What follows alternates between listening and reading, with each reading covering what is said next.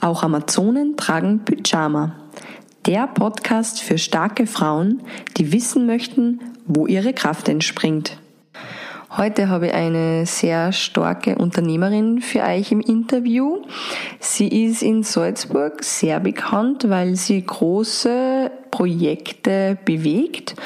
Sie ist mit ihrem Mann äh, beruflich in einem Team und wie es ihr damit geht, wie sie auch den Ausgleich schafft zwischen Beruf und Freizeit, welche Techniken sie anwendet, um gesund und entspannt zu bleiben. Und wer genau sie ist, erzählt sie euch jetzt selbst. Ja, mein Name ist Conny Hört.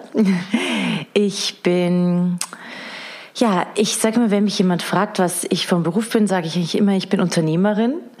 Ähm, ich bin auch in einer Unternehmerfamilie geboren, zwar mit einer ganz anderen Branche, äh, wie ich heute unterwegs bin. Also heute leite ich Fitnessstudios und äh, ein Ernährungszentrum und ähm, Kosmetikzentrum und betreibe einen YouTube-Kanal. Also bin ganz auf diesem Bereich der, ja, des äh, aktiven Lifestyles, der Gesundheitsvorsorge am Weg und komme aber eigentlich aus der Baunebenbranche von der Familie her, also wirklich eine ganz, ganz andere Richtung. Bin aber sehr, sehr happy, dass ich da jetzt so auch meine Berufung gefunden habe und mich eigentlich auch äh, damals ähm, dagegen entschieden habe, ich komme ja auch nicht aus Salzburg ursprünglich, sondern aus München und bin dann äh, nach Salzburg gezogen und habe da eigentlich so die Liebe zu meinem Beruf und die Liebe zu meinem Mann gefunden und bin sehr happy. Gab es auch mal eine Zeit, wo du nicht happy warst und Probleme oder Zweifel, weil die du gegen das Unternehmen der Familie entschieden hast? Ich war eigentlich immer dem Unternehmertum sehr positiv gegenübergestanden, weil ich da einfach reingewachsen bin und mein, meine Eltern und vor allem mein Großvater mich da immer schon so ein bisschen reinge, ja, äh, hm, ich will nicht sagen reingetrieben hat, aber mir das schon mal sehr schmackhaft gemacht hat, Unternehmer zu sein und habe auch schon während des Studiums mein eigenes Immobilienprojekt entwickelt und wollte eben da voll in diese Immobilienbranche, Baubranche und so weiter rein und eben dann später dann auch mal bei uns das Unternehmen übernehmen. Und das war aber dann schon so ein Prozess, wo ich erkannt habe, nee, das ist gar nicht meins, gell? das will ich gar nicht. Äh, das ist mir, die Branche mag ich nicht, die ist mir zu hart, zu männlich. Ähm, äh, ich wollte das nicht. Und ich habe aber so diese Verantwortung gespürt, gell, die ich da ja auch ähm, für mich eingegangen bin und meinen Eltern gegenüber so ein bisschen signalisiert hatte, dass ich das mache. Und ich weiß heute noch, dass das so eine ganz schwere, so ein ganz schwerer Schritt war, als ich meiner Mutter dann erzählt habe, du, ich mache das nicht. Und da sind auch Tränen geflossen und es war wirklich so ein Prozess, wo ich da ganz viel Mut aufwenden musste, ähm, da auch wirklich zu sagen, nein, das ist nicht mein Weg, ich gehe einen anderen Weg. Aber dass ich Unternehmerin sein möchte, es war immer klar. Ich habe mal schon phasenweise mal ein bisschen als Angestellte auch gearbeitet, aber habe sehr schnell gemerkt, dass das, äh, dass das eben nicht mein Weg ist, sondern dass ich einfach auch diese Freiheit des Unternehmertums ähm, brauche. Wie ist dein Papi mit der Entscheidung umgegangen, dass du nicht das Unternehmen der Familie übernehmen wirst? Also man muss äh, einerseits dazu sagen, dass meine Mutter eigentlich die Unternehmenseigentümerin ist. Insofern war das natürlich tatsächlich sie die richtige Ansprechperson. Aber mein Vater hatte das Unternehmen geleitet war aber da schon zu dem Zeitpunkt mehr oder weniger draußen, also war schon in Pension und meine Eltern haben sich dann noch scheiden lassen. Aber was natürlich äh, tatsächlich so ist, dass mein Vater für mich immer so ein ganz ein wichtiger Gradmesser war. Also ich habe gerade in der Phase damals meines Lebens ganz oft reflektiert, ja, was wird es, was wird mein Papa sagen? Was wird, äh, wie wird der das finden? Und hab, das hat auch eine ganz schöne Zeit gedauert, bis ich mich tatsächlich von diesem Gedanken gelöst habe, immer wieder zu reflektieren, wie findet der das jetzt? Ja, wie wird der das jetzt beurteilen? Auch nämlich dann, als ich dann meine Unternehmen in Salzburg gemacht habe, selbst da habe ich das immer noch gedacht, ja, und habe ihn auch sogar am Anfang ganz oft gefragt und ähm, nach seiner Meinung und was er jetzt da machen würde. Und es hat so ein bisschen gedauert, bis ich mich dann da äh, tatsächlich äh, lösen habe können. Wie hast du das erkannt, dass du lieber selbstständig sein möchtest als angestellt? War das immer schon klar für dich? Ähm, einerseits bin ich so ein Freigeist, also ich habe einen irrsinnigen Drang, Neues auszuprobieren. Ich bin sehr neugierig. Ich möchte am liebsten immer nur an neuen Projekten arbeiten. Das ist vielleicht auf, auf der anderen Seite kann das auch meine Schwäche sein. Aber ähm, das ist das eine. Und ich habe gemerkt, ich habe mich, dass ich mich sehr schnell äh, eingesperrt fühle, wenn ich nicht ähm, wenn ich nicht das Gefühl habe, ich kann freie Entscheidungen treffen. Äh, das fängt an bei wann komme ich ins Büro oder wann gehe ich oder wann mache ich Mittagspause oder kann ich mal schnell weg oder kann ich mal äh, irgendwie schnell was anderes erledigen. Ähm, ich glaube, ich komme eigentlich in Wirklichkeit jeden Tag gleich ins Büro, auch als Unternehmerin, aber es ist vom Kopf her einfach was anderes. Und ähm, und das zieht sich aber über mehrere Bereiche, auch dass ich frei entscheiden kann, welches Projekt ich jetzt eigentlich äh, angehe. Ähm, das schätze ich irrsinnig, also es ist eine irrsinnig tolle Qualität des äh, Unternehmertums ein. Wie wählst du zwischen deinen Ideen aus, ähm, dass sie dann zu einem Projekt in der Realität werden? Hm, gute Frage. Also eine Idee entsteht ja oft durch irgendeinen Impuls oder ich sage das, ich benenne das immer, dass ich sage, ich werde durch irgendwas angepinkt. Ja, man hört was, man weiß eigentlich gar nicht warum, aber man möchte irgendwie mehr darüber wissen und es springt plötzlich so ein Funke über und dann entsteht vielleicht so so eine Idee und was ich dann schon immer mache, ist ähm, natürlich versuche ich die Idee mit meiner Ratio, mit meiner Vernunft auch zu, äh, zu betrachten, aber ich versuche auch immer erst so ein bisschen ins Träumen zu gehen. Also Walt Disney hatte ja dieses Modell kreiert mit diesen verschiedenen Zimmern.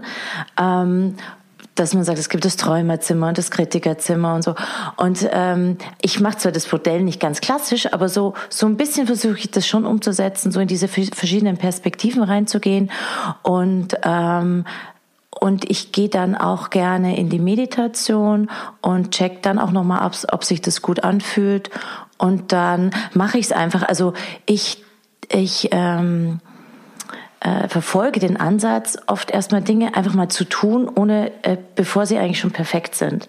Also ich finde es oft besser, ich fange einfach mal an, äh, weil oftmals verplempert man so ein bisschen Zeit fürs ewige Planen und schauen, dass es perfekt ist und endlich an den Start gehen.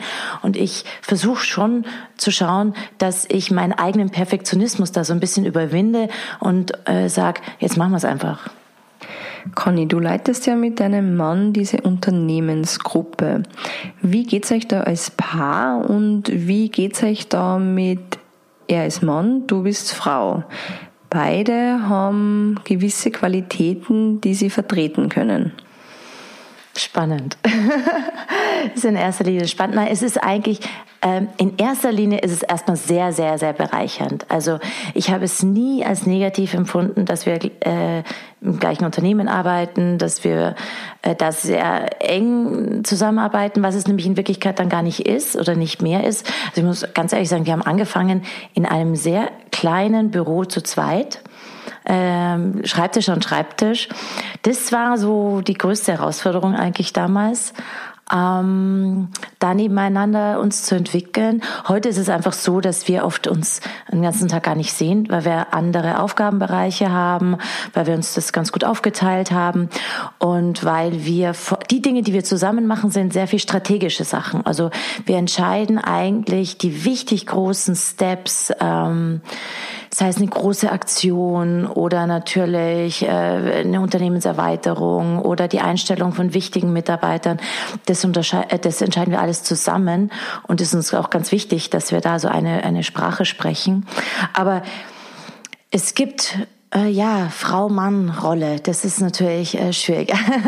also einmal muss ich sagen, dass, ähm, dass ich sehr happy bin, dass der Christian mir meine Plattform lässt, also auch meine Bühne lässt, dass bei uns so die Aufgaben so gut verteilt sind, nämlich auch energetisch gut verteilt sind. Also wir haben mal einen ganz spannenden Prozess gemacht und zwar haben wir arbeiten wir mit einem, ich nenne es immer Farbenflüsterer zusammen, ja, so ein Energetiker, der ist eigentlich Maler und ist für Farben an den Wänden zuständig, aber macht ganz, ganz spannende Farbauswahlprozesse.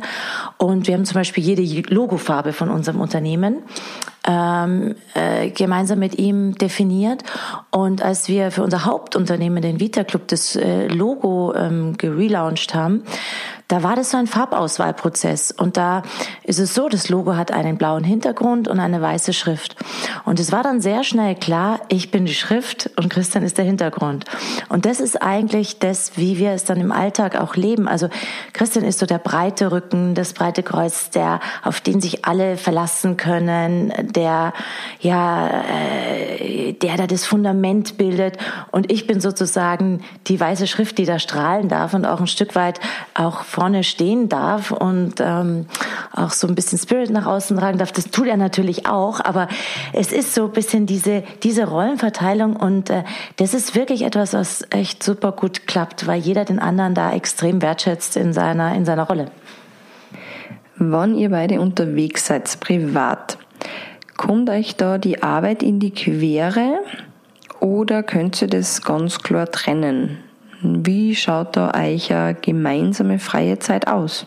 Also da muss man natürlich ganz äh, ehrlich sein, schwer, ja, aber es stört uns nicht.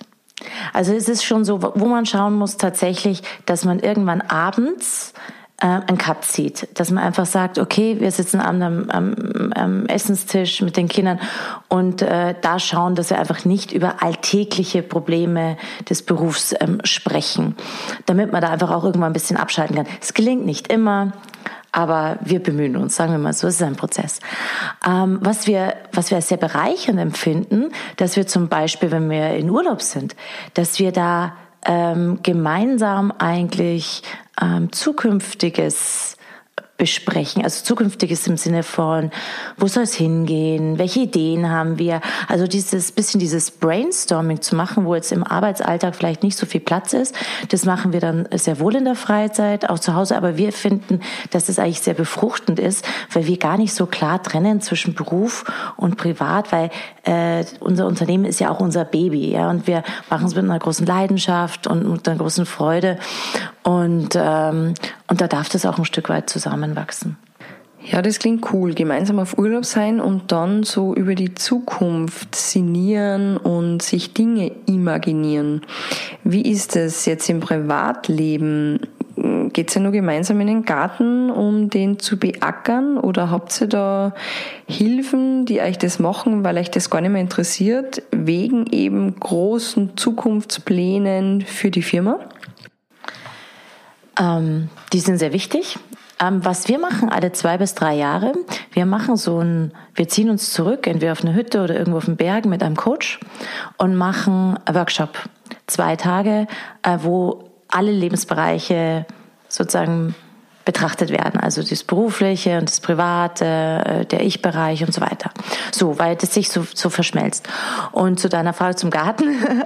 Also zufällig ist der Garten wirklich etwas, was uns ja verbindet, weil wir beide sehr gerne im Garten arbeiten. Da haben wir auch eine klare Aufgabenteilung. Also ich bin fürs Blumenbeet zuständig, Christian für den Rasen. Aber das ist zum Beispiel eine Aufgabe, die uns sehr entspannt, gell? oder so, so ein bisschen rumwursteln zu Hause. Was wir schon haben, ist eine, ähm, jemand, der uns im Haushalt hilft und der uns ähm, mit den Kindern auch hilft. Und ähm, und äh, da, da, weil man kann auch ja nicht alles machen und das ist jetzt auch keine eierlegende Wollmilchsau. Aber es ist ja wohl so, dass wir auch sehr gern natürlich zusammen Sport machen und sehr gern was mit den Kindern unternehmen. Und äh, ja, das ist uns auch sehr, sehr wichtig natürlich. Ob sie Perfektionismus kennt und ihn auch manchmal trifft und wie sie dann damit umgeht, erfährst du in der nächsten Podcast-Folge. Hey Amazone, wenn dir der Podcast gefällt, dann kommentier und teile ihn und besuch mich unter theresamichael.com, Facebook und Instagram.